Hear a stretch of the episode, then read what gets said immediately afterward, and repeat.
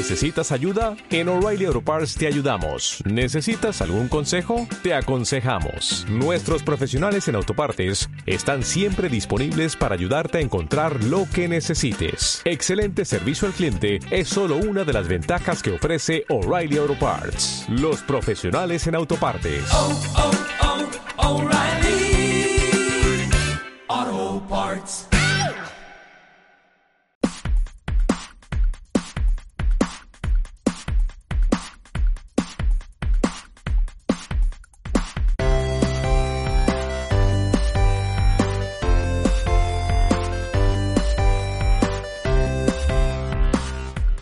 Fundación Inclusión 360 presenta Platícame más en vivo con María Royce. Nuestra invitada de hoy, Sandra González Rull.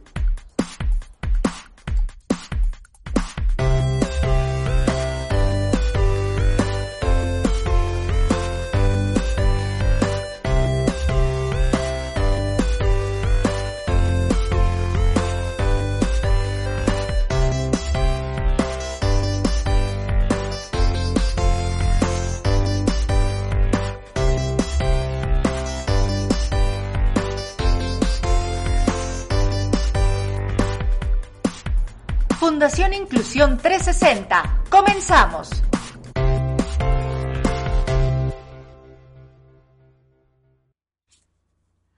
Hola, hola, ¿cómo están? Muy buenas noches. Qué gusto que estén nuevamente aquí en Platícame Más de Inclusión 360. Y pues yo quiero pedirles que sigan ustedes aquí compartiendo, comentando, uniéndose todos los lunes a estas charlas que son completamente en vivo.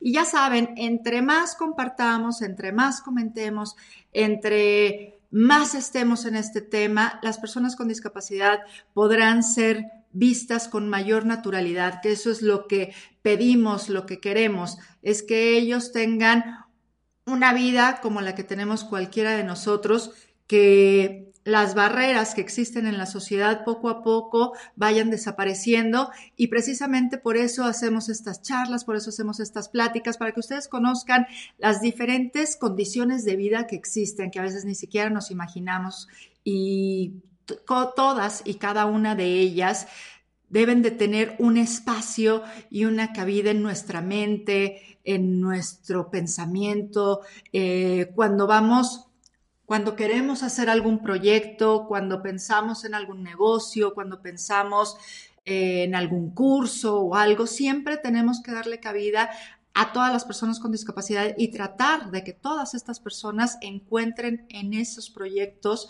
y en esas ideas que se nos ocurren su lugar. Pues el día de hoy, ¿qué les parece si comenzamos?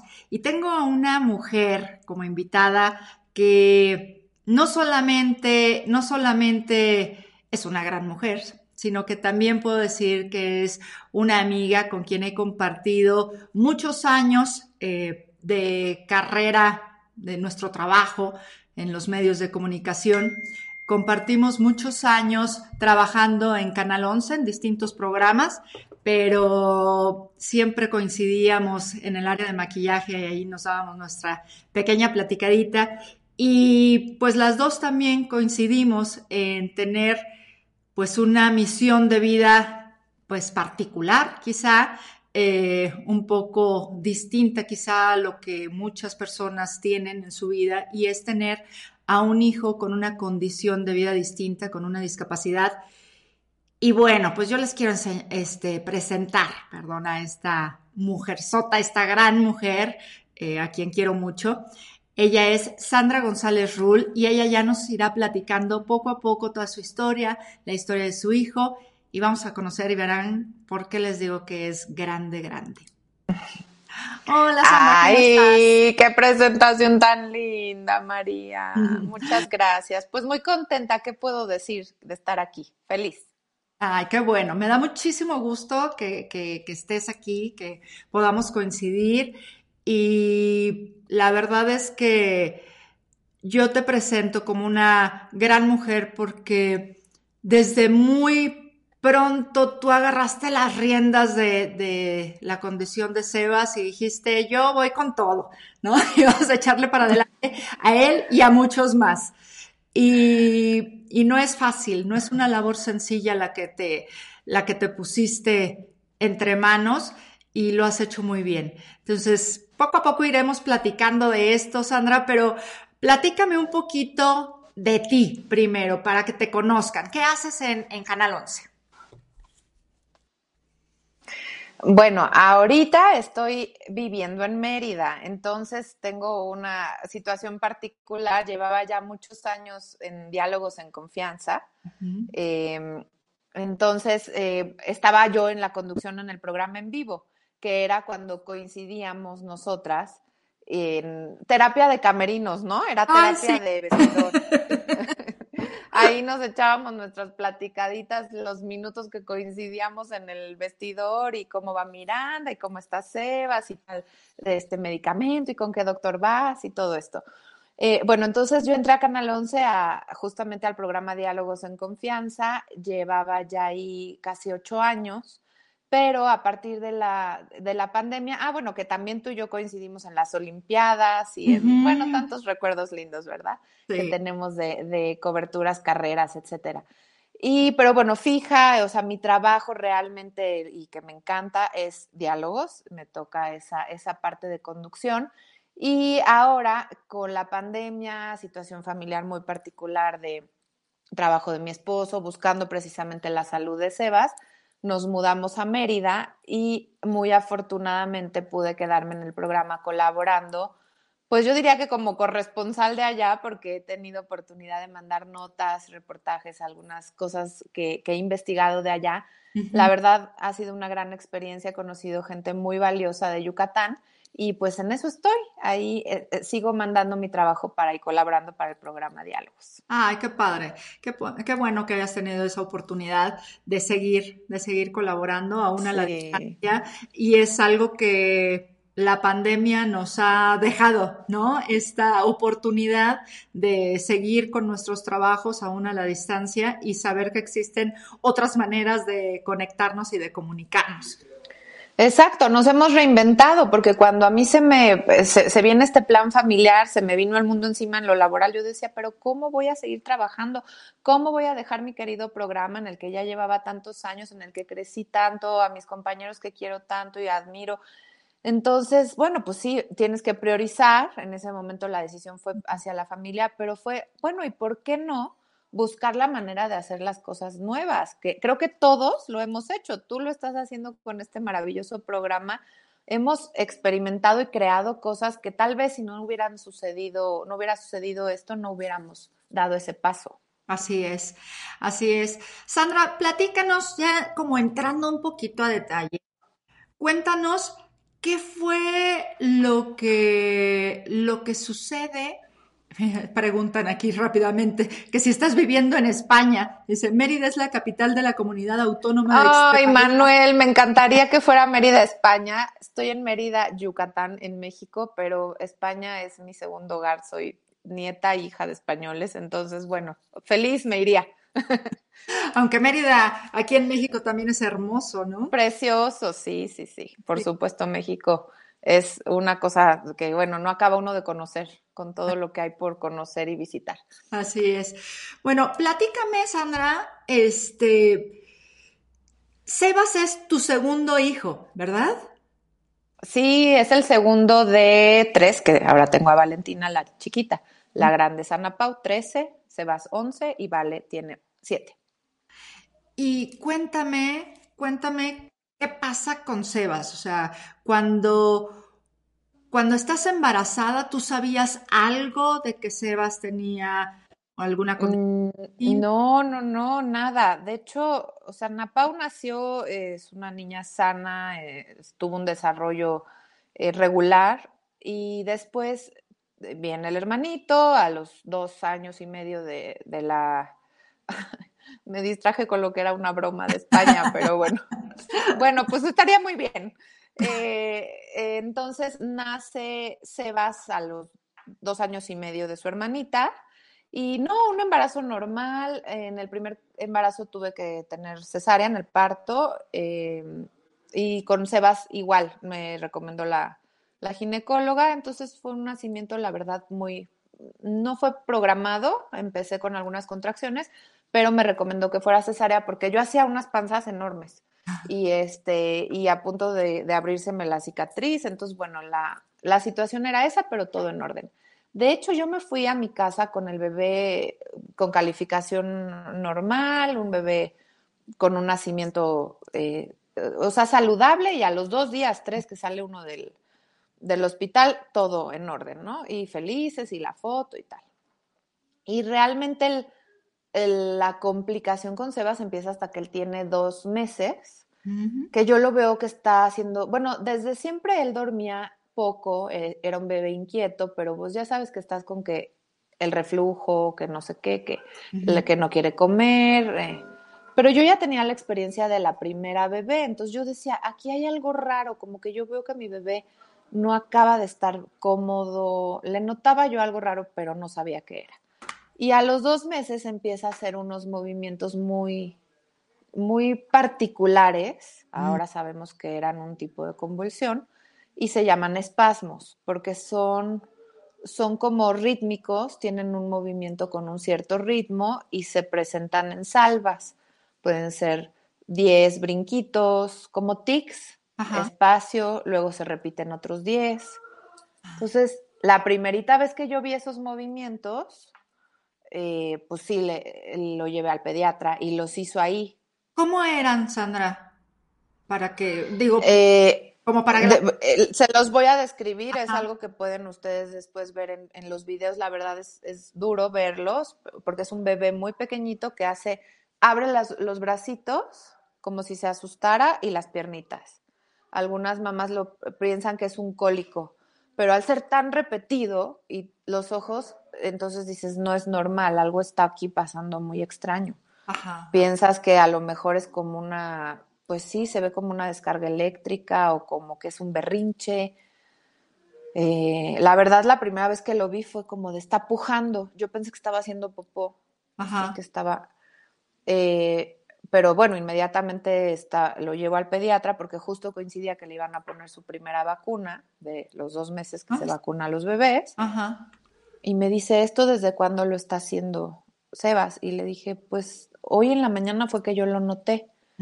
Y de ahí ya fue irnos al neurólogo y ahí empezó toda la historia que, o sea, fue paso a paso, nos fuimos enterando porque nos llevaron al neurólogo, salió su electro mm, irregular, parecía que había algo, un descontrol en su, en su electro, pero pues el diagnóstico nunca llegaba, nadie sabía nada. Todo el mundo nos decía, no, pues no sabemos, no, tenemos que seguir estudiándolo. Y oye, aquí este, hay una, justamente una, una pregunta que de pronto, pues nos ha pasado a muchas. Eh, dice mi querida Nurit de Nikki House, dice que si nunca tuviste la sensación durante el embarazo de algo fuera de lo común. Fíjate que no, en mi caso no. Digo, sí tuvimos una situación, una pérdida familiar muy, muy fuerte, muy impactante en el transcurso de mi embarazo. Eh, pero eso lo único que hizo fue que Sebas fuera un bebé aún más deseado, un bebé eh, que nos iba a traer mucha alegría pero nada más, o sea, eso fue lo único que yo puedo pensar que en el transcurso de mi embarazo algo hubiera habido distinto. Pero que tú sintieras que algo estaba diferente. No, no, no. De hecho, pues cuando ya es tu segundo hijo, ya tienes la experiencia del, pues de cómo te vas sintiendo en los demás embarazos. Siempre tuve náuseas los primeros meses con los tres. Em, te digo, las panzas enormes, las pataditas. O sea, la verdad, yo tenía, sí, y sabes que no, no sé si tú lo experimentaste y las mamás o papás que, que también tengan algún eh, niño con discapacidad, es algo que nunca te pasa por la mente. O sea, a lo mejor dices, ay, ojalá que todo venga bien. Eh, o habrá mamás que sí tengan un miedo o una intuición, pero real, realmente es como que algo que tú piensas que le pasa a todos los demás. Claro. Pero que a ti no te va a pasar. Pues, ¿Cómo? No, o sea, ni siquiera se te ocurre que tú puedas tener un hijo con una condición especial. No. No sé si alguien lo haya vivido así, pero. La verdad es que en mi caso no, no lo, no lo, no lo pensaba tan cercano. Alguna vez de chica yo decía, ay, yo sí podría. mira. mira, tómala. Yo fíjate que había trabajado mucho en radio, en un programa que tenía que ver con salud. Había entrevistado a mucha gente con eh, hijos con autismo, eh, con diferentes condiciones, y siempre te lo juro, vi de fuera. No porque yo no lo pensara que, o sea, no como que yo lo viera como que, ay, que a mí nunca me vaya a pasar, o sea, ni siquiera se me ocurría. Okay. Y con mi embarazo yo estaba tan pues tan contenta, iba a mis chequeos normales, los ultrasonidos, entonces, sinceramente, no, nunca. Sí con Ana Pau me pasó que varias personas me decían, esta niña tiene una luz muy particular, esta niña es especial, me decían. Pero yo me imagino que era más en el sentido de que iba a ser una hermana que iba a recibir una situación tan particular y hoy lo sabemos, los hermanos de los niños con discapacidad son niños especiales. Sí, ellos son los especiales realmente. Sí. No, ellos son. También, sí, por supuesto, les toca una vida distinta y, y, sí, sí son, tienen una, no sé cómo decirlo, como un ángel también guardián distinto. Sí. Oye, Sandra, y después, o sea, cuando ya empiezas con esta, pues supongo que con este rol, ¿no? De empezar a un médico, el otro, el otro, este, visitas ¿Cuándo te dan un diagnóstico? El primer diagnóstico y el único real que como tal nos dijeron fue es epilepsia, es una forma de convulsiones, por lo cual le llamaron epilepsia, y eh, por lo tanto le vamos a dar un anticonvulsivo, o, o, dos, ¿no? Entonces, a los dos mesecitos mi bebé ya tenía que tomar esas medicinas, lo cual para mí era muy difícil de entender cómo va a estar medicado mi hijo sin embargo, yo había estado cercana a algunos casos de, epilepsia en la familia o de amigos, en donde la verdad a mí me sonaba muy esperanzador saber que con una un medicamento mi hijo iba a poder tener un desarrollo normal. Y hasta ahí nos decían. Y efectivamente Sebas pasó sus primeros meses eh, de desarrollo hasta los seis meses controlado, no le volvieron a dar estos movimientos. Y entonces todos estábamos muy tranquilos y dijimos, bueno, ya pasó, así le dan las convulsiones a los bebés. Sí llegamos a googlear o alguien nos mencionó síndrome de West y yo cuando lo googleaba decía, no, no, no, eso no puede ser. Esto no existe para mi hijo, no puede ser. Era como lo peor dentro de los espasmos infantiles, hay unos benignos. Sí. Hay otros que se pueden presentar por infecciones, por alguna situación particular que se pueda curar pero lo peor era cuando llegabas al síndrome de West, que podía ser por una malformación en el cerebrito o por alguna, eh, pues sí, algún daño cerebral que hubiera habido por alguna causa, ya sea por malformación o por daño. Entonces yo leía eso y decía, no, no puede ser. Le hicieron de bebé una tomografía que parecía que había estado normal. Entonces, pues ya, tranquilos esos meses. Pero el bebé, mi Sebas, no se desarrollaba normalmente para la edad que tenía o que yo ya había vivido con su hermana. Entonces yo veía que llegó a los cuatro mesecitos, no fijaba la mirada, no sostenía nada, no mostraba interés por lo que estaba a su alrededor, eh, sostenía un poquito la cabeza, pero estaba muy flojito. Empezamos a ir a terapia y a los seis meses regresan las crisis convulsivas o los espasmos, estos movimientos, y otra vez córrele al, al hospital y ya de ahí ya nunca se le quitaron. O sea, de ahí ya fueron siempre hasta el día de hoy. ¿Y ahí ya te mencionaron síndrome de West o no? Y ahí algunos doctores decían, es que sí coincide con el síndrome de West porque la literatura dice que tiene que tener un tipo de electro y además no tener un desarrollo, este, el desarrollo al tiempo que debe de ir cada eh, etapa y además tenía que coincidir con esos movimientos. Entonces, una, una doctora decía, no, porque el electro de él sale normal. Entonces, no, no es West. Y luego otro, de, otro decía, todos le tenían terror. Yo no recuerdo una persona que me haya dicho, su hijo tiene síndrome de West. No. O sea, nosotros lo entendimos y lo asumimos y yo me puse a leer y me puse a investigar porque nadie me decía lo que era evidente, María. Nadie se atrevía. ¿Nunca? Nunca. Nadie me dijo, su hijo tiene síndrome de West. Es que, ¿por qué hacen eso? me dijeron, tiene epilepsia, tiene epilepsia de difícil control, tiene un diagnóstico reservado. Esa era la palabra que siempre me decían.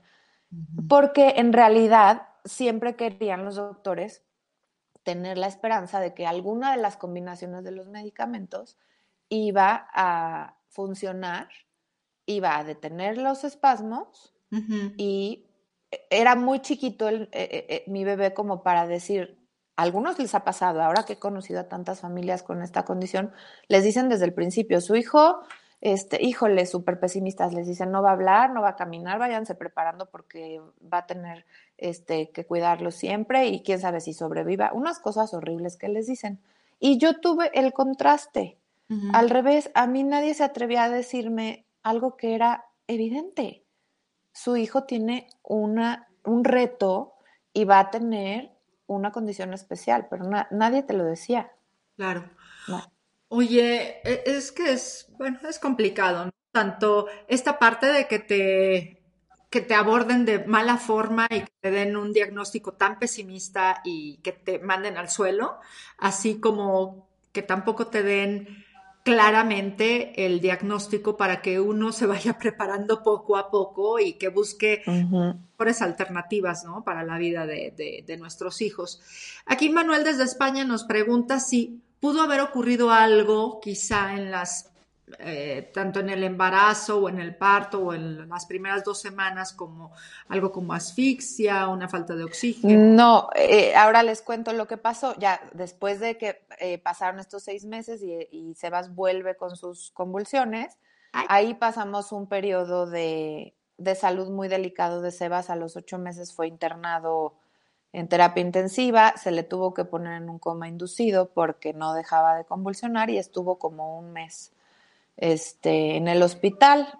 Entonces, ahí se le hicieron muchos estudios más y se dieron cuenta que su resonancia magnética ya ahí era un cerebro un poquito más desarrollado y ahí era evidente que, tenía una malformación. Entonces ya llegamos a la, a la conclusión de que Sebas efectivamente había nacido con un cerebrito que no se había acabado de formar desde que estaba yo embarazada. O sea, sí había pasado en mi embarazo, y la realidad es que nadie sabe la razón. Eh, nos explican que las células migran y van formando cada uno de los órganos, somos un milagro, y en el caso de él, su cerebro, la última parte de la, de la corteza de la, del cerebro no se desarrolló como eh, tendría que haber sido, entonces al ser una malformación cerebral, es un caso muy complicado y muy delicado. Cuando tú tienes una lesión, probablemente te pueden extraer ese pedacito de lesión o puedes llevar una terapia eh, o un, tratamiento para la epilepsia para que el foco epiléptico que está muy localizado tenga tratamiento. En el caso de Sebas es toda la parte frontal, entonces no había posibilidad de cirugía, no había pues más nada que, que hacer más que intentar que con los anticonvulsivos dejara de convulsionar para poder entonces tratar las terapias. Y aquí les voy a presentar a Sebas para que vean tan hermoso. Mira nada más que bebé tan hermoso. Vele el cachete. Ahí fue cuando estuvo en un video electro buscando, siempre Superman, si se fijan, siempre ese fue cuando salió de todo lo más grave. Y empezamos a recuperarlo porque Sebas salió con sonda, no succionaba, y después ahora, después de varios este, esfuerzos y todo, volvió a succionar, a tragar, ya este, deglutir bien, ahí está paradito con ayuda. Bueno, ahí están todas sus entradas y salidas del hospital, ya tenía pase VIP, mi vida. Velo, Superman. ¿Qué ojos tan hermosos tiene? Ay, la verdad que sí, pero mira qué hermoso es, sí, es una cosa hermosa adorado. Ay, dice que nos quedamos en pausa. ¿Nos friseamos? No, nosotros estamos bien. Mira, esa fue la, esa fue la última vacación. Ve qué contento en el agua. Ay, mi vida, no, es que tiene tus dientotes. Una carita, mira, y ya está, ya está creciendo, Sebas, ¿eh? Enorme, pues ya tiene once. Ay, ya tiene once. Qué bárbaro, qué rápido pasa el tiempo. Oye, y platícame cómo, cómo va desarrollándose Sebas. O sea, de este, digamos, no, no diagnóstico, pero quizá de esta investigación que tú te, que tú hiciste junto con tu esposo, de decir, ok, tienes síndrome de West, eh, vamos, vamos para adelante, ¿qué vamos a hacer? ¿Qué hicieron en ese momento? Mira, realmente en el, cuando él estuvo más grave, tratamos de buscar a gente que hubiera vivido algo similar. Entonces mi esposo se acordó de un compañero, de otro compañero de trabajo que le había contado que su hijo tenía unas convulsiones, pues que lo habían llevado al hospital, que, o sea, un caso similar. Entonces buscamos a esta familia y bueno, al segundo ya estaban con nosotros en la sala del hospital, solidarios, eh, y dándonos todos los tips de con este doctor, vayan con este neurocirujano, vayan para acá, vayan para allá, este, y, y ahí aprendimos a, buscar, nos daban un contacto, íbamos con ese, nos daban un doctor, íbamos y le preguntábamos en internet, yo me puse a buscar en España, en Estados Unidos, ver a dónde o qué, y sobre todo me importaba, yo como que algo pasó afortunadamente en mí como un milagro en el que entendí que no iba a haber una cura. O sea, yo dije, esto no se va a curar, es evidente, es obvio, no va de repente a cambiar el cerebro de Sebas.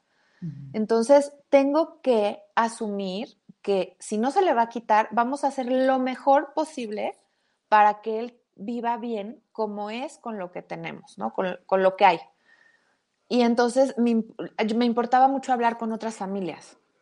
Y empecé a hacer como una red de me, contactaron con este y sin pena, ¿eh? Yo les hablaba, hola, me dio tu teléfono mi amiga tal, me contó que tú tuviste esta situación y que eres este, mamá de tal. Y empecé a conocer a varias mamás, papás que ya llevaban un camino recorrido. Y de ahí me agarré. Y ellas, la verdad, esas familias fueron mi soporte. Ahí fue donde me di cuenta la importancia de tener un, un grupo de gente que te entendiera que hubiera vivido lo mismo y entonces mi esposo y yo eh, decidimos formalizar esta ayuda. Lo vimos como, dijimos, es que esto nos está salvando anímicamente y nos está ayudando a llegar a tratamientos que de otra manera no hubiéramos llegado. Y de ahí surge la idea de, hacer Camina junto a mí, de ponerlo en forma, estructurarlo. ¿Cuánto, ¿Cuánto tiempo tenía Sebas? Ahí ya tenía tres años. O sea, ya habíamos estado los primeros años de hospital en hospital. Ahí lo principal era estabilizarlo y, y los primeros años, la verdad, yo sí me, me sumí, con, me hundí con él a terapia 1, terapia 2 y empecé a conocer muchas amigas del, de las terapias con niños con condiciones distintas. Y ya por ahí de los tres que ya estábamos como más fuertes y más entendidos y un poquito más asimilado también el, el susto.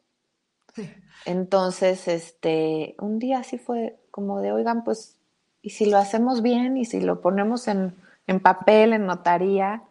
Vamos a darle forma. Empezó como un movimiento en internet, empezaban allá las redes sociales a agarrar fuerza y coincidió que mi hermano también, que es corredor y deportista, quería hacer una carrera con causa. Y entonces me dijo, ¿por qué no hacemos de esto algo? Y de ahí sale el nombre también de Camina junto a mí. Ah. Entonces, eh, em, él hizo esta carrera que fue una carrera muy larga por el desierto de China. Le hicimos mucha publicidad y, y dijimos que iba a ser por los niños con discapacidad y con epilepsia. Se recaudó una cantidad, pero la verdad es que a partir de esa idea tuvimos la, opción de, hacerlo formal y nos, nos registramos como una asociación civil.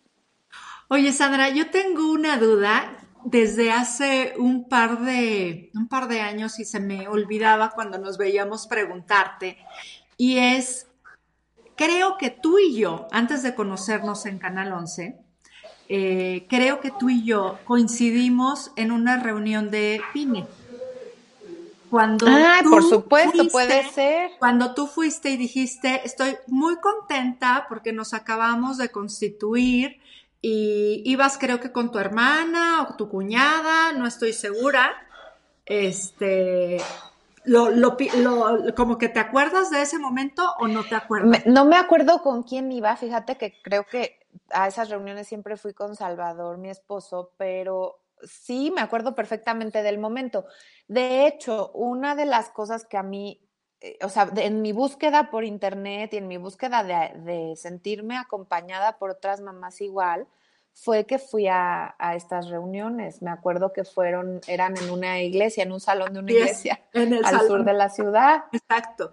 Yo y, yo estaba muy contenta de ir ahí. Yo, yo fui muy pocas veces, como tres, cuatro veces, porque me quedaba del otro lado de la ciudad. Y en una de estas fuiste tú y hablaste y, decía yo, ay, qué padre, ¿no? O sea, yo todavía estaba, pero eh, eh, apenas como tratando de encontrar luz, ¿no? Y este... Sí. ay, pues sí, mira, sí coincidimos ahí antes, claro que sí. Fíjate. Y, fue un, fue un gran grupo en, en, su momento. Ellos, ellas siguen trabajando, pero yo también las veía y las admiraba y decía, a ver, ellas están haciendo de esto una, una causa y un por qué, un para qué. Fueron una inspiración, por supuesto. Cuatro mamás que eran en ese momento. Exacto, para mí también. La verdad es que para mí también fue algo muy importante cuando yo salí de ahí la primera vez. Yo dije, claro, o sea, yo sí o sea, si, tan, o sea, si tantas familias que tienen, pues no muchos recursos, pero, o sea, que tienen una vida estable, digamos, económicamente, tienen hijos con discapacidad, pues seguramente es para algo, ¿no? O sea, desde ahí me entró el para, para qué vino Miranda, no, el por qué. Totalmente. el para qué. Oye, y entonces nace Camina junto a mí y ¿qué empiezan a hacer, además de este acompañamiento? En su momento, eh, precisamente al ser, bueno, yo totalmente nueva en el tema de las asociaciones y las fundaciones, o sea, yo siempre me gustó ayudar, desde niña iba en una escuela de religiosas y nos enseñaron, ah, íbamos y teníamos mucho contacto con la gente y ayudarle, eh, pero de una manera como es que se me fue la palabra, pero de llevarles algún tipo de ayuda y después ya no, ya no había un seguimiento. Entonces yo decía, tenemos que lograr que esto sea no nada más material, creo que la principal ayuda que estas familias necesitan es eh, ayudarles a solucionar un paso en su largo camino, ya sea que a la hora que tú las abrazas en el momento más difícil o las escuchas. Entonces empecé a pensar cómo, cómo lo voy a, bueno, desde que lo plasmas en la escritura tienes que poner el, el para qué, la razón y todo.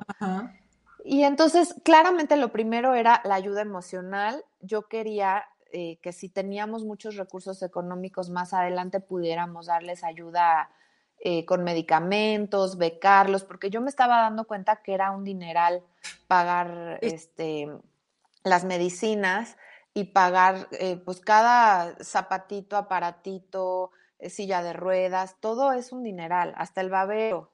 Pues Sebas usa baberos y este, todo, todo implica los pañales, María. O sea, Sebas tiene 11 años usando pañales. Entonces, hay cosas que sí el seguro te apoya, pero otras que son un gasto eterno. Yo decía, ¿cómo la gente que no tiene tal vez trabajo porque tiene, lo pierde, pierdes tu trabajo al cuidar a tu hijo o porque tienes una situación económica muy, muy complicada. Entonces, nuestra primera idea siempre fue que no necesitemos recursos económicos para ayudar. Ahora, bien, si los tenemos, afortunadamente, poder seguir ayudando. O sea, la primera parte es voluntaria, es una ayuda de amistad, de, profesionales que acompañan sin, sin ningún este, costo a la gente. Luego, entonces, si hay recursos, medicamentos, sillas de ruedas y toda esta parte. y así lo estructuramos y empezamos a hacer algunas juntas presenciales tipo reunión de apoyo en donde eh, íbamos varias mamás, ah, teníamos entonces una oficina también acá al sur, se reunían y expresaban sus dudas. Empecé a formar un grupo muy bonito, sobre todo de mamás muy entronas, que a todo lo que yo las invitaba decían que sí, entre ellas Juliana, que siempre Me, me sigue, la quiero tanto. Ahí está saludando. Ahí está, sí. Este, entonces yo decía, las mamás pasan un rato muy bonito, vamos a hacer un desayuno del Día de las Madres. Vamos a ir a, vamos a llevarles un taller a las mamás de, de autoestima, de yoga. Y lo abrimos también a los papás, pero la verdad es que las mamás eran más participativas, aunque también papás. Y así, y todas estas actividades siempre han sido gratuitas para los papás que forman parte y paralelo a esto, cada que nos llegaban donativos de medicamentos o con algún donativo que, nos llegaba, hemos podido ayudar a muchos niños a tener su silla de ruedas, a tener sus tratamientos. Y hasta hace el año pasado que entró la pandemia, teníamos también a tres niños becados en, en centros de día o en instituciones que les daban terapia regularmente. Wow, gracias a los donativos. Exactamente. Siempre he dicho, somos una fundación pequeñita, muy familiar, muy casera, pero los resultados que damos son del corazón y sí llegan a cambiarle la vida a los niños, porque a lo mejor con una silla de ruedas que se juntó gracias al cariño de mucha gente de un donativo, le ayudas a ese niño a tener una calidad de vida durante los próximos cinco años distinta. Claro, una calidad de vida para él y para su familia. Para su familia, por supuesto. Y siempre me he enfocado mucho en esto, en el tema de la familia, en ayudar a que los papás estén eh, mejor informados, estén apapachados. Siempre he pensado que si las mamás estamos bien, vamos a ser capaces de ayudar a nuestros hijos a estar bien. Pero si tú, eh, en mi caso, si yo estaba deprimida, triste, enferma, física y emocionalmente, difícilmente voy a poder cuidar a mi hijo y darle lo mejor. Entonces me, pues me vi en la necesidad de prepararme, de hacer ejercicio, de fortalecerme, de ir a terapia, de leer, de meterme a cursos, de tener otras amigas distintas a las que tenía. Claro, claro, eso, hasta eso cambia, ¿no? Hasta las amistades cambian porque también eh, algo, que, algo que sucede es que nadie te entiende mejor que quien pasa por una situación similar. Exactamente. Entonces, eh, y no porque no quieran entenderte, sino porque, no, porque no lo han vivido, porque no lo No lo están viviendo. Y no que dejaran de ser mis amigas las que estaban antes. No. Las, las sigo teniendo, las quiero y, y han sido un gran acompañamiento, pero sumé a unas amigas nuevas que me entendían en esta situación en particular. Claro, claro.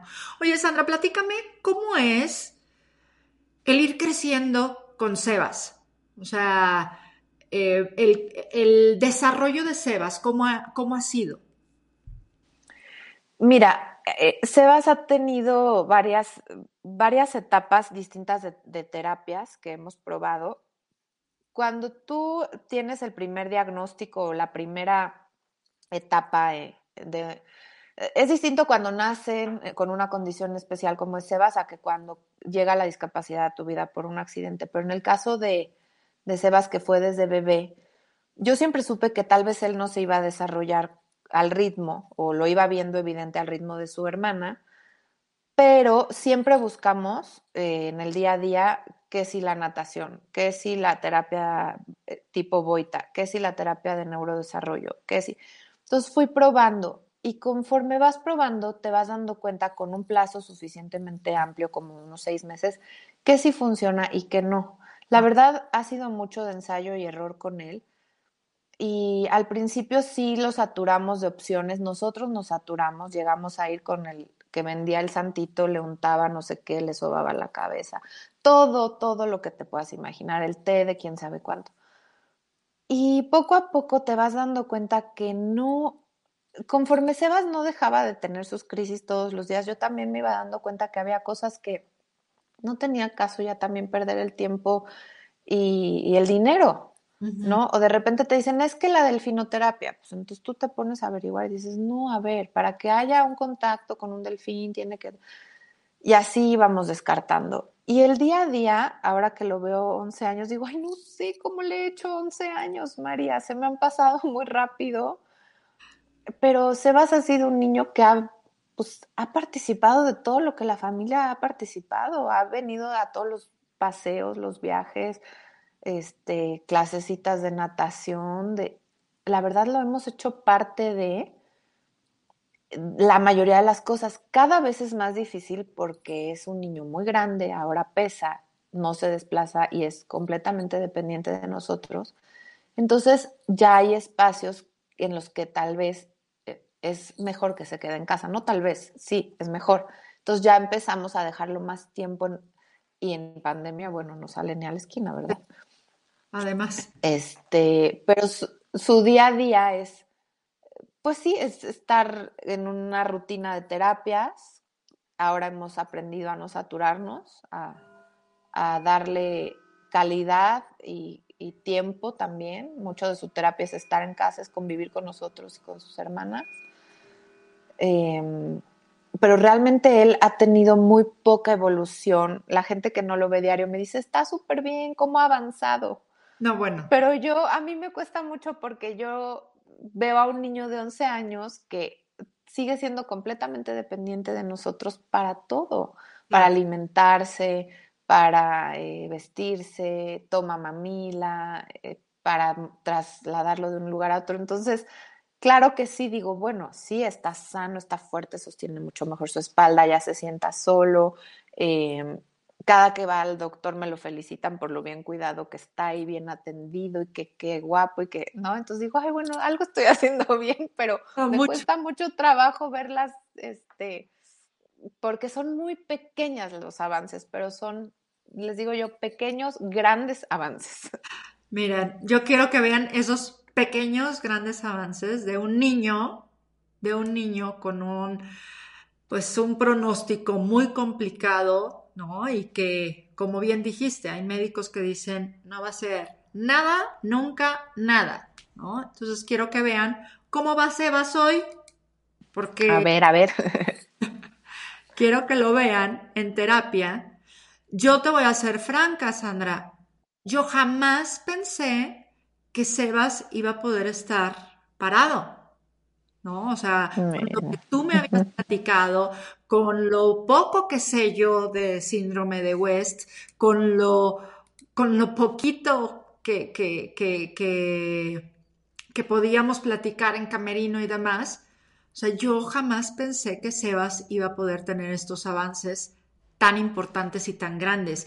Y yo sé que nosotras quisiéramos verlos volando, ¿no? Este. Sí. Pero, sí, más, más cerca de su independencia. Sí, pero verlos así. Por favor, Ay, mi vida. Mi vida, o sea, le cuesta un trabajo, pero ahí va y lo hace, y ahí va, ahí va. O sea, sí.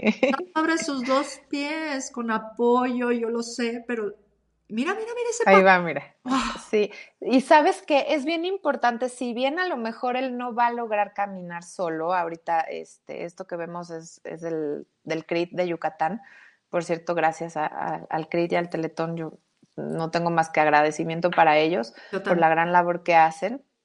Este, eh, bueno, y el, ellos nos dicen que probablemente podamos lograr que él dé algunos pasos con un apoyo, un, o sea, con soporte, ¿no? La idea es que lo logremos eh, comprar una andadera que tenga suficientemente, un soporte importante porque él no agarra, entonces no se puede agarrar de la andadera como otros niños, pero a lo mejor sostenerle de alguna forma o ponerle como un calzoncito.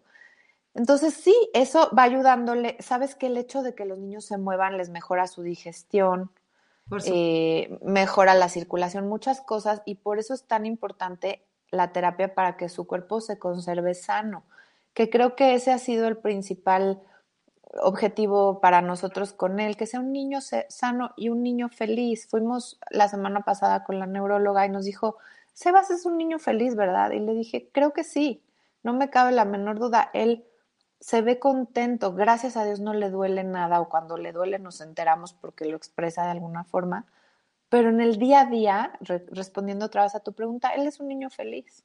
Sí, sí, se le ve, se le ven las fotos, se le ven los videos, cuando tú compartes algo, se ve que es un niño feliz, un niño contento. Que, tiene una familia que lo ama, que lo atiende, como bien dices, o sea, pero que no solo lo atiende, que lo ama, que lo procura, que lo quiere, que, o sea, ahí están encima de él, ¿no? Sí, que no lo dejan en paz sus hermanas, y luego hay guerra de chupones cuando eran bebés. Ah, mi vida.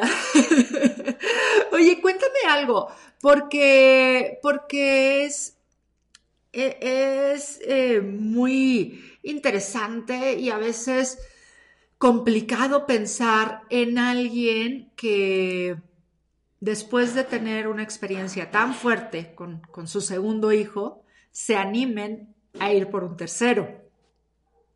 Cuéntamelo. Sí, Ay, es que te lo juro que no te sé ni qué, no sé cómo se me ocurrió. Ah, no, mira, eh, ahora lo veo y digo, ¿cómo nos animamos? Así como que me regreso y digo, ¿es en serio que me atreví? Espérame, porque se me frició. ah, estás bien, es bien. ¿Tú me ves bien? Bueno, eh, entre los muchos estudios que le hicimos a Sebas y el, primer y segundo y tercer año que no parábamos de llevarlo y traerlo a doctor 1 y doctor 2 y todo esto, eh, le hicieron una batería de análisis genéticos. Entonces, ay, espérame, porque no sé qué hice. Bueno, tú me oyes, ¿verdad? Te oigo y te veo perfecto. Ok. Eh, le hicieron muchos análisis genéticos y nos dijeron que su condición y lo que le había sucedido no tenía nada que ver. O sea, no había sido un, trastorno o una cosa genética, que si llegábamos a tener otro bebé, iba a tener la misma probabilidad de los niños del mundo de tener el síndrome de West, que, ¡ay, quién anda ahí! Mateo. ¡Ay, qué guapo! Ya te iba a decir, no me digas que Miranda se despertó. No, Mateo, pero es que viene a saludar, viene a saludar y aquí me anda distrayendo un poquito. Aquí andaba ahorita Vale también, quería salir. Pero ahorita más porque empujó su foto para que se viera, mira. Ay, ¿se, se cambió? Sandra, se, desconectó Sandra. A ver, vamos a esperar a que se, a que se vuelva a unir. Eh, yo les dije que tenía una, una gran mujer de invitada y la verdad es que no me queda duda de esto y conociendo la historia de, de Sebas, de su familia y ver los avances que pudiéramos pensar que, que son pocos o muchos, pero lo más importante, como bien dijo, es que es un niño, es un niño feliz, es un niño que ha tenido una familia que lo ha acompañado durante toda su vida. Y eso, eso es lo más importante. Aquí estás, Ay, ya, no te digo que algo había pasado. Sí, no, pero te veía, bueno, yo te veía bien y este, y te escuchaba perfecto. Pero... Nada más que yo dejé de oírte, ya no me enteré. Ah, ya te estaba no te preocupes. Ay, gracias. Te, estaba diciendo de Vale, de mi tercera niña. Sí, cuéntame. Que entonces, bueno, como ya teníamos, nos dijeron, eh, en realidad, si ustedes deciden tener otro bebé, tendría la misma probabilidad de cualquier niño del mundo. O sea, que ahorita la verdad no tengo la cifra, pero creo que es uno en cada diez mil este, nacimientos, ¿no? Entonces, o sea, era rarísimo. Empiezan a, Todavía me acuerdo cuando estábamos como en la parte más delicada de Sebas que alguna tía me dijo, no te preocupes, este, tu hijo va a estar bien y vas a tener otros bebés. Y yo dije, no, yo después de esto no voy a tener otro bebé. Y ahora digo, en algún momento nos llegó como estas ganas de, de seguir creciendo la familia. Ana Pau era tan cariñosa con su hermano que también decíamos, bueno, tal vez también para ella podría ser bonito tener otro, otro hermanito. Y entonces mi esposo y yo lo platicamos, te digo, buscamos asesoría de varios médicos que nos, pues no nos podían garantizar nada, pero nos daban su punto de vista, y nos animamos. Pero también por otro lado decíamos, bueno, vamos a, intentar eh, quedar embarazados, pero un lapso, un plazo de tiempo determinado, si no funciona, es pues porque la vida así dijo, ¿no? Vamos a dejarlo un poco a Dios y al destino. Y pues me embaracé y pasó el tiempo, nos dijeron en el, eh, todo decía, parecía estar bien en el ultrasonido, es una niña, todavía me acuerdo que Ana Pau me decía, mamá, ¿en serio sabes que es una niña? Ah. ¿Segura que es una niña? Ah. Estaba feliz. Y llegó el momento en que nació Vale y yo nunca tuve miedo, nunca pensé que podría volver a pasar algo así, siempre supe en mi corazón, mi alma o algo que, que es la fe que no, no siempre se puede explicar con palabras, yo, yo estaba tranquila y hasta la fecha sí. Yo digo, pues yo tuve a Vale porque tenía que tenerla. Claro, por supuesto, por supuesto. Sandra, me están preguntando, Rodrigo Rojas pregunta, y si ustedes recibieron algún tipo de terapia psicológica y cuál es la recomendación que le darías a una familia que pasan por situaciones similares. Sí, he tenido tres terapias distintas en tres momentos distintos de mi vida. la primera fue justamente buscando yo, yo estaba muy triste y, y sobre todo me preocupaba mucho que Ana Pau, mi hija grande, me veía triste mucho tiempo. Busqué ayuda precisamente para ser una mejor mamá para mis hijos eh, esa fue la primera etapa, un terapeuta, un, psicólogo. Después, gran parte de mi terapia, creo, fue estar con otras mamás y otras familias. Creo que esa fue la mejor terapia que pude tener. Después, en otra etapa, tuve, bueno, también siempre estuve de la mano con un querido psiquiatra con el que he trabajado y colaborado y que además admiro y respeto y quiero mucho, entonces siempre también estaba ahí para mí. Eh, y en, hace poco, en, justo después de que, de que nació Vale y que todo estuvo bien con Vale, unos añitos después, empecé a tener algunas como... Me estaba empezando a volver un poco sobreprotectora y, y como que a preocuparme demasiado por cosas este, de la vida, ¿no? Y, y, necesité otra vez terapia. Y también fue otra corriente, pero también me acerqué a un, un psicoanalista en ese momento. Entonces, ¿tú crees que es importante que las mamás, los papás, eh, pues los hermanos incluso, tomen estas terapias en distintos momentos? Ah, también te iba a decir, justo también entre las cosas que busqué para respuestas fue un diplomado en tanatología y ahí también escribí una pequeña tesis basada justamente en cómo apoyar a las personas en duelo en esta situación, porque es un duelo finalmente lo que estás viviendo. Eso es excelente. Deberías de... Sí, me preparé, lo que pasa es que quiero certificarme para realmente poder ejercer, eh, ya darle más formalidad, porque lo hice para mí y ahora lo tengo que hacer como para poderlo compartir de una manera profesional. Eh, entonces, yo sí les recomiendo que busquen apoyo, pero el que sea, yo no te diría, híjole, si no vas con un psicólogo, no vas a una terapia de esta manera. Yo creo que hay muchas mamás que han encontrado, Juliana, por ejemplo, en el baile, en, bailar, en prepararse como eh, especialista en danzaterapia, esa ha sido su terapia. Eh, algunas otras personas han ido a un grupo de apoyo y esa ha sido su terapia otros han necesitado un tiempo medicamentos antidepresivos. Entonces, es muy depende mucho de cada quien. Hay quien se mete mucho a meditar, a la yoga, pero yo sí les diría que no traten de pasar por esto solos. Cualquiera que sea la, ayuda que, que, encuentren que les guste y que les funcione. La familia puede ser, los, los amigos de toda la vida. Pero sí déjense ayudar, porque de repente creemos que es solo nuestro asunto y solo de nosotros y nadie nos va a ayudar. Y cuando abres un poquito tu, tu panorama, ves tantas manos extendidas para ayudarte que dices, ¿por qué no las vi antes? Claro, claro. Qué importante, qué importante lo que dices, porque la verdad es que sobre todo al principio creo que nos cerramos en eso, ¿no? Es mi tema, es mi problema, es mi situación. Y un poquito como adolescentes, ¿no? Yo creo en esta parte. Sí, sí, no, y no se metan conmigo. Exacto, nadie, nadie me entiende, nadie le pasa lo mismo, este, nadie sabe lo que es esto y, y no te dejas ayudar, no te dejas acompañar. Y es bien importante el, el tener ese, ese acompañamiento de, de todas las personas posibles, ¿no? sí, o a lo mejor también de ciertas personas. A mí me empezó a pasar que todo el mundo me recomendaba cosas y me abrumaban, se las agradecía, pero me decían, es que yo tengo un primo que fue con tal, y es que ya llevaste a Sebas a tal. Entonces yo decía, ¿qué hago, qué hago, qué hago con toda esta gente para no ser grosera y decirles que, que gracias, pero que, que, que me están agobiando?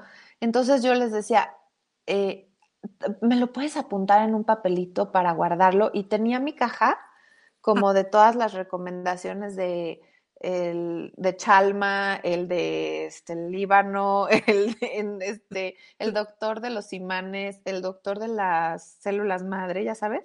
Sí, sí. Entonces, no les negaba la ayuda, pero había veces que estaba más receptiva y otras en las que la verdad solo o sea, no, no, no tenía cabeza. Entonces era gracias y, lo, y guardaba el papelito. Y en, entonces ya cuando me sentía un poquito más libre de volver a ver qué opciones y todo lo hacía en soledad, o sea, bueno, en mi casa ya con mi esposo. Ajá.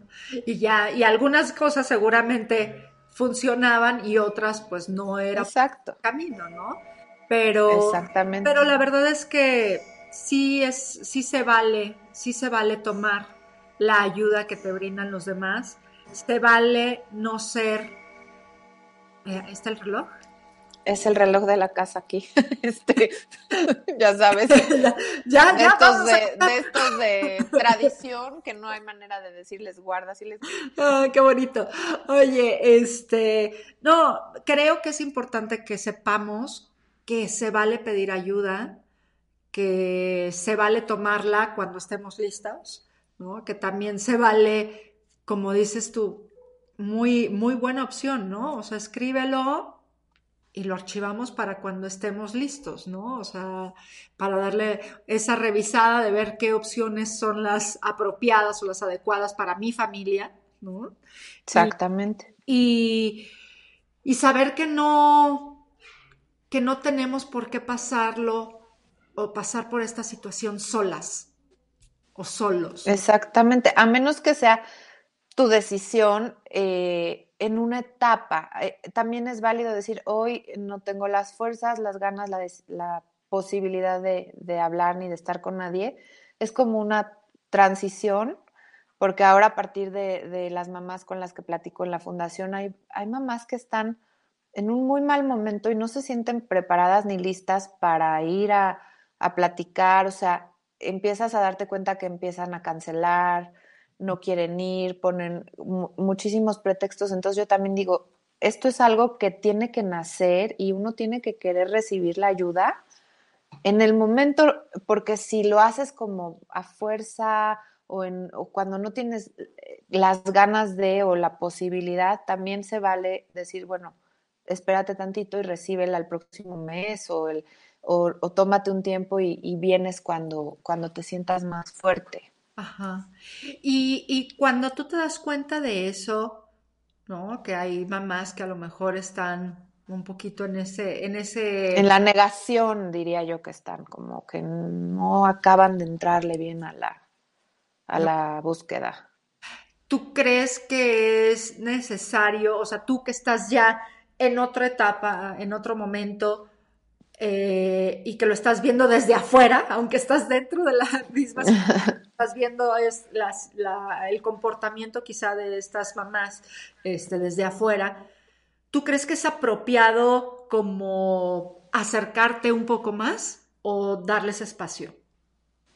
Depende mucho el caso, pero nos ha pasado, por ejemplo, mamás que primero están muy insistentes, es que por favor, es que me urge hablar con alguien, me urge hablar, y cuando ya les das la cita para darles eh, nosotros lo que hacemos en la fundación es, antes de pandemia obviamente, les dábamos una cita presencial, eh, no necesariamente con el niño, sino con el interesado, el mamá, papá, abuelitas a veces me llegaban, para que me platicaran un poquito el panorama y qué era, sobre todo al final les digo, ¿cómo podemos ayudarte?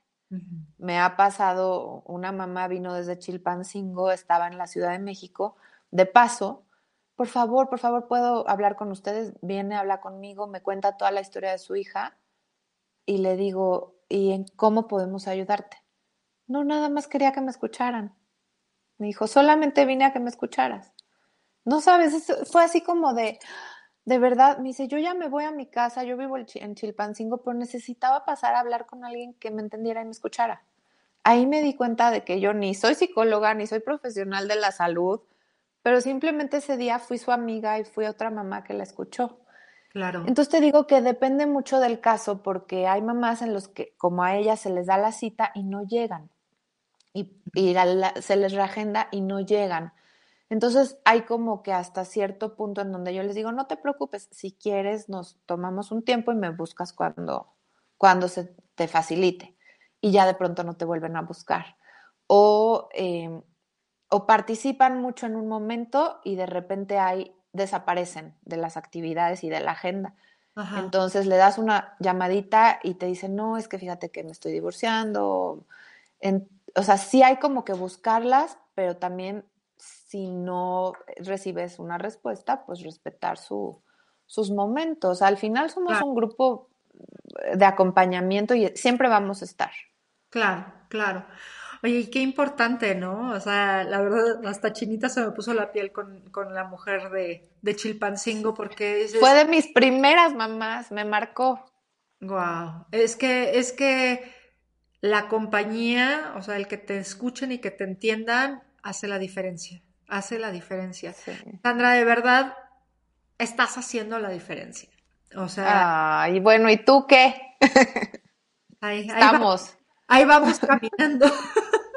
haciendo lo que se puede, pero, pero la verdad es que es muy bonito encontrar a, mujeres que están decididas a dar de ellas lo mejor de, sí, ¿no? Y ese es tu caso. O sea, tú estás brindando tu tiempo, tu espacio y, solo por acompañar a otras familias, por darles esa tranquilidad y esa paz que en su tiempo te hizo tanta falta, ¿no? Y quizá el buscarlo para ti hizo que te dieras cuenta que otras mamás y otros papás necesitaban tenerlo también y que hacía falta que alguien les diera esa oportunidad y tú se las estás brindando y eso la verdad es que hace, hace el mundo mejor por personas como tú. Así es. Muchas gracias. Y, sabes que, María, también pues quiero aprovechar para agradecer porque yo soy eh, esto que tú dices o,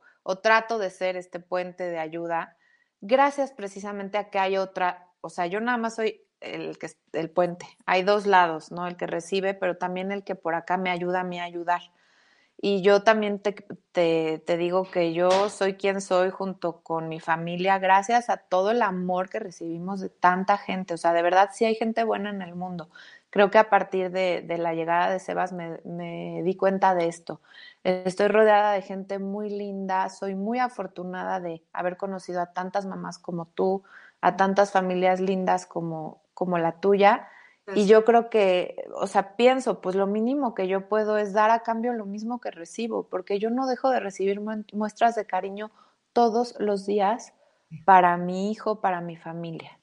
Sí, qué bonito, ¿verdad? La verdad es sí, es padrísimo. Y dices, pues, ¿cómo no voy a, dar igual? Si no hago más que recibir cosas lindas, pues es lo mismo que quiero dar. Sí, definitivamente, definitivamente. Sandra, pues te agradezco muchísimo que hayas aceptado la invitación, que nos hayas compartido pues tu historia, la historia de Sebas y, eh, y pues que aquí estamos, aquí estamos para acompañarnos y seguimos en el mismo camino, Sandra. Ay, sí, María. Y bueno, ahí tenemos pendiente, ya se nos hará hacer un programa, otro proyecto, algo juntas, porque sí. es, eh, padrísimo tener compañeras de, eh, de profesión con, la, con los mismos intereses. Así es, así es. La verdad es que, la verdad es que sí, poco, poco podemos darnos esa, esa oportunidad, ¿no? Y de poder estar haciendo lo que nos gusta y con lo que también que nos está apasionando con este tema de, de nuestra propia vida y nuestra familia, que se vuelve nuestra causa y nuestra pasión. Así es, sí, la verdad es una linda causa y, y justo, sí es súper apasionante el tema de la discapacidad, es un mundo muy bonito ya cuando lo vives. Difícil, sí, pero también tiene sus, sus grandes momentos. Pues espero, Sandra, que sigas viendo esos pequeños, grandes avances en SEO.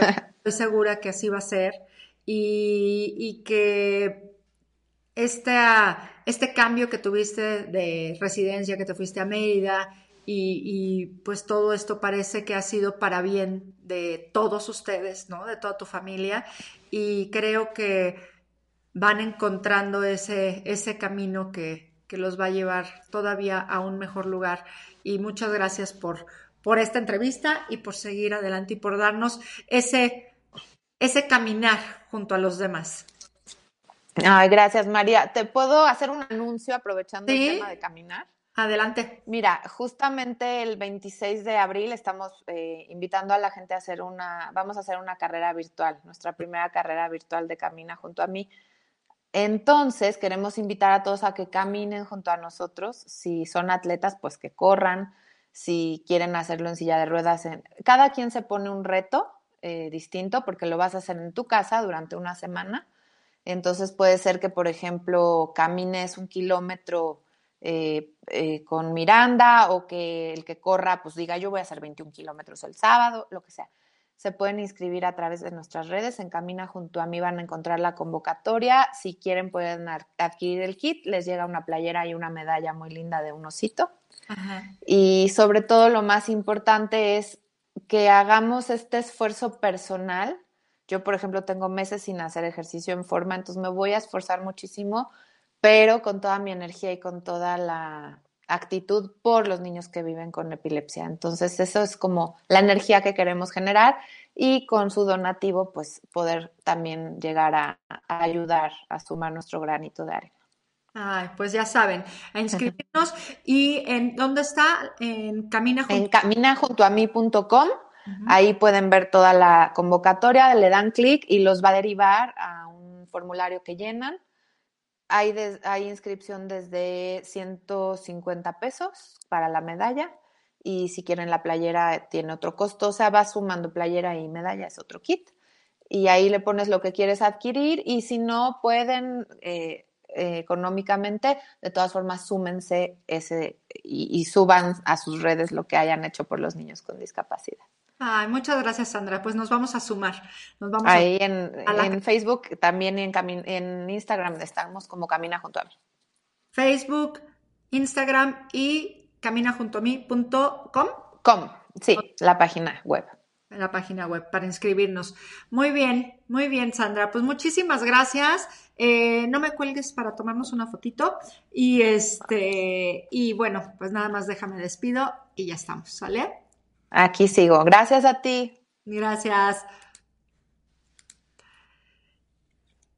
Pues yo estoy encantada de, poder haber tenido esta plática, esta charla con Sandra y de poder haberles compartido su historia y la historia de Sebas.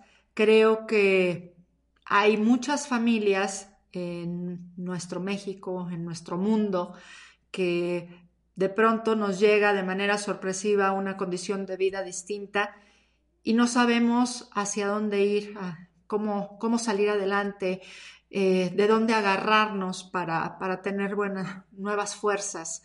Y algo muy importante que Sandra nos dejó fue el buscar apoyo, buscar gente que viva con, la, con una situación similar o escuchar a la familia, eh, buscar un apoyo psicológico, buscar una terapia alternativa, algo que te dé, que te guste hacer, como bailar, como cocinar, como pintar, o sea, sacar lo que traes dentro, no quedártelo para ti, no quedártelo para ti, sino que sacarlo, sacar el dolor, sacar, sacar esos pensamientos negativos para después tener una nueva luz, una nueva fuerza para seguir adelante y para sacar adelante pues a nuestros hijos que tienen una discapacidad o una condición de vida distinta que, que hay que apoyarlos, apoyarlos durante mucho tiempo o durante toda su vida, depende de su situación. Yo les pido por favor que se suscriban en este momento aquí a YouTube, al canal de YouTube, en Inclusión 360, que le den like, que le activen a la campanita, que compartan esta charla con sus amistades, en sus redes sociales. Entre más personas conozcan estas condiciones, más fácil será que nuestros hijos salgan adelante y que les den apoyos en esta sociedad, que les abran las escuelas, que abran los, lugares de trabajo, que los acepten en la sociedad como lo que son personas como tú y como yo. Así que vamos a seguir compartiendo. Muchas gracias por estar aquí y nos vemos el próximo lunes en otra charla aquí en Platícame Más. Les mando un beso. Hasta luego.